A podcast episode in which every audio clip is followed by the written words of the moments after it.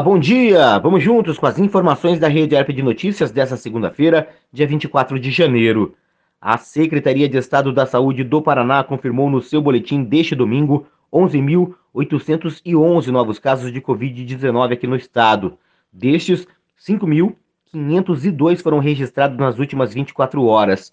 O informe ainda também traz mais seis mortes, uma mulher e cinco homens, com idades que variam de 17 a 91 anos. Os óbitos ocorreram entre 22 e 23 de janeiro de 2022.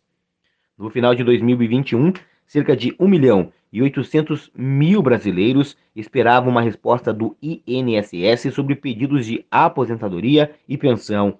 A fila foi formada por falta de servidores e pela paralisação de perícias médicas por conta da pandemia por meio de um acordo homologado com o Supremo Tribunal Federal, o INSS se comprometeu a analisar os processos no prazo máximo de 30 a 90 dias, dependendo do tipo de benefício pedido.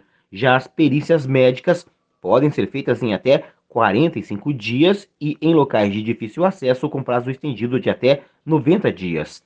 A proposta é encerrar a fila até julho deste ano, Porém, para cumprir a meta, o órgão precisa analisar 131 mil pedidos extras por mês, já que há 900 mil pedidos em atraso.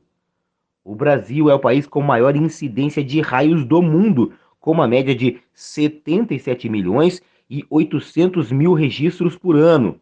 No entanto, nos últimos dois anos, esses registros ultrapassaram em muito essa média, com 126 milhões de raios em 2020 e 154 milhões de raios em 2021. A estimativa do Instituto Nacional de Pesquisas Espaciais é de que, ao final deste século, a média brasileira seja de 100 milhões de raios por ano. Segundo o órgão, o aumento tem relação com mudanças climáticas, já que a umidade do ar e altas temperaturas favorecem tempestades e raios. Por isso, a incidência também é maior durante a primavera e o verão, como temos visto nas últimas semanas, aliás, como temos visto nas últimas semanas em vários pontos dos territórios paranaenses.